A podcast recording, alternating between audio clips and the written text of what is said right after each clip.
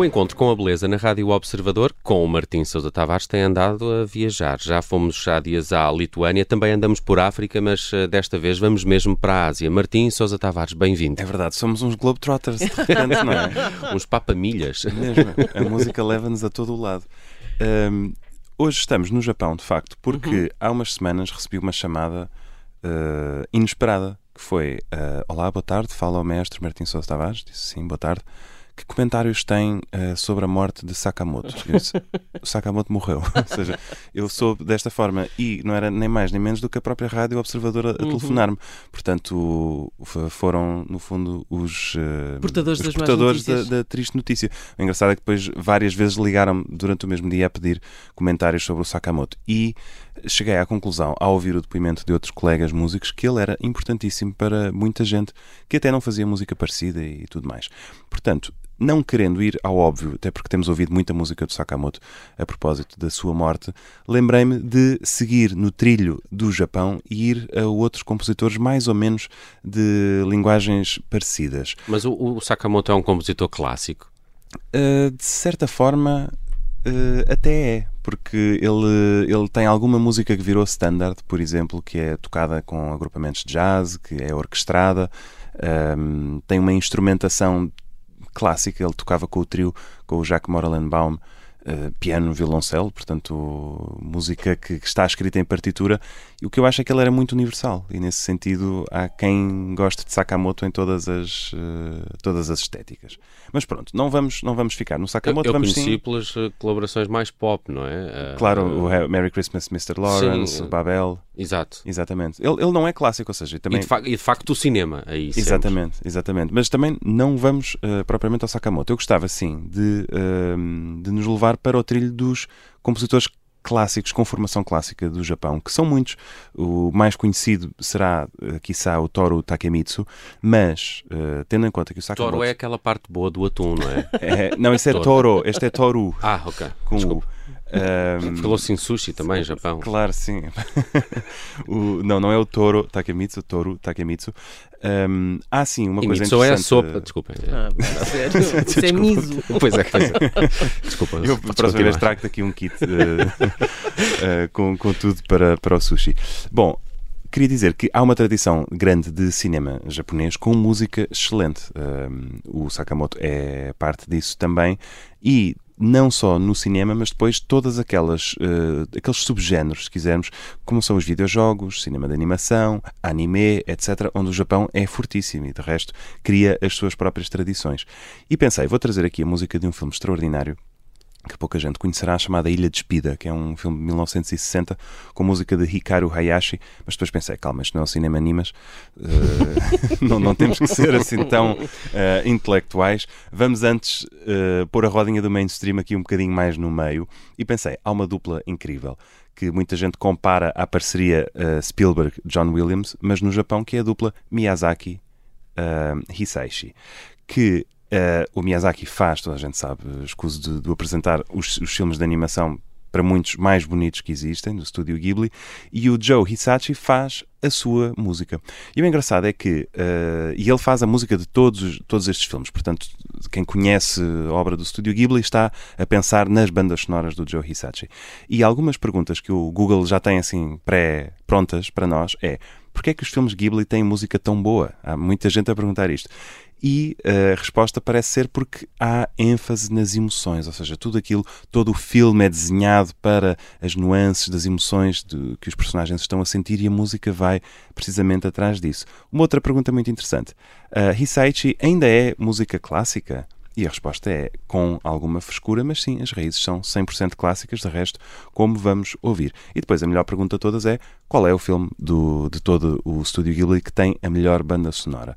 Parece que a internet é unânime, que é o Spirited Away, mas eu discordo e vou trazer o tema daquela que é para mim a melhor banda sonora Estúdio Ghibli, que é a do Castelo Andante de Howl que é um filme de 2004, em que, uh, ao que parece, o Hisaichi escreveu uma primeira banda sonora e não era bem aquilo que o Miyazaki queria, porque o Miyazaki queria uma valsa, mas uma valsa que conseguisse passar por todos os estados de ânimo do filme.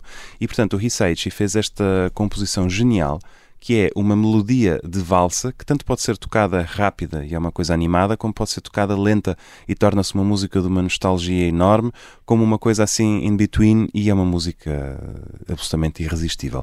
Nós vamos ouvir a versão amorosa desta música para transmitir a sensação do amor. E quem conhece o filme vai ficar nas nuvens.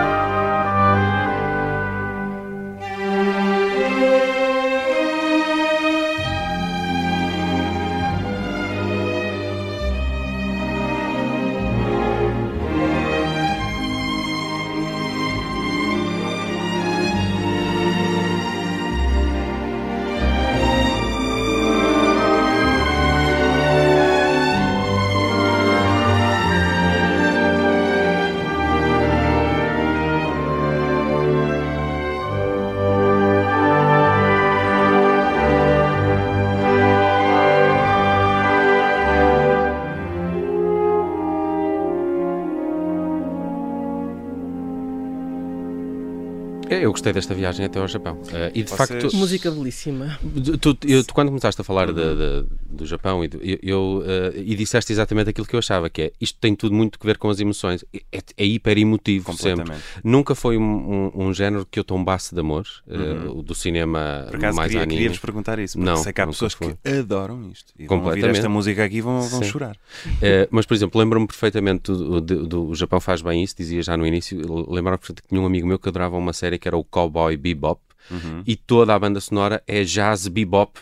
E eu descobri um bocadinho esse género de jazz por causa dessa série de anime. Mas aí está que eu nunca, nunca segui, mas tinha um amigo meu que era fã. Sim. Eu adorava, "Bem, estas músicas são Eu, incríveis, de facto. olha, eu, eu sou um exemplo também. Eu cheguei muito tarde ao estúdio Ghibli e digo tarde porque quando eu vi o primeiro filme do estúdio Ghibli eles já estavam todos feitos. Portanto, o Miyazaki já tinha anunciado ah, que não, não fazia mais filmes e por isso eu tinha, tinha todos para ver e nunca pude ver um filme novidade, no fundo. E fiquei banzado. Por acaso, este foi o primeiro que eu vi e não descansei enquanto não fui ao piano tocar esta música, porque a- a, melodia ficou na minha cabeça, porque ela de facto percorre todo o filme, sendo muito versátil, e achei isto absolutamente genial. E portanto, é uma homenagem que eu já queria fazer há algum tempo a Joe Hisaichi, que de resto chama-se Mamoru Fujisawa. Eh, o Joe Hisaichi é engraçado porque Quincy Jones, que era uma inspiração para ele, o músico de jazz, Quincy eh, em japonês pronuncia-se Quincy e que pode ser usa- escrito usando o mesmo kanji, portanto a mesma letra, que Hisaichi. Portanto ele ficou logo com o apelido.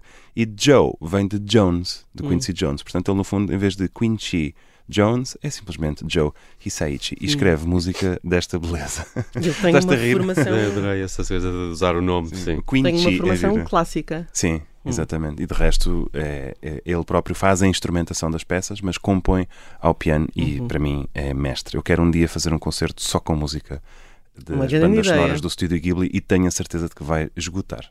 Muito bem. Eh, eu vou lá servir sushi, eh, pré e pós eh, espetáculo do Martim Sousa Tavares. Bela viagem esta hoje até ao Japão. O mundo tem muito a agradecer ao Japão para lá do sushi, como o cinema e a música dos seus filmes. É uma das sinopses possíveis para este episódio, que fica já disponível daqui a pouco em podcast. E de hoje a uma semana estamos aqui em novo encontro com a beleza com o Martim Sousa Tavares. Arigato. Até para a semana. Até para a semana.